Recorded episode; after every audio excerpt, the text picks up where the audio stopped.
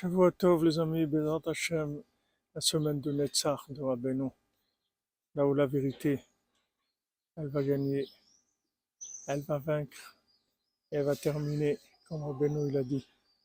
Alors Bezrat Hashem, Refoua Shlema pour tous les malades, et la délivrance pour tout le monde, dans tous les domaines, Bezrat Hashem.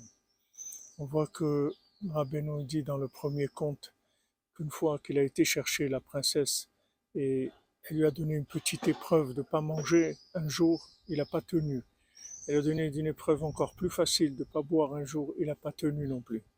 Et après, il s'est lancé dans une recherche dans les déserts des années avec tous ces géants qui lui disaient non, ça n'existe pas. Et d'Afra comme ça, c'est comme ça qu'il a trouvé. C'est ça Mishon Freiler. Mishon Freiler, ça veut dire que maintenant, Adraba, Afalpiken. Maintenant, je vois que c'est beaucoup plus difficile.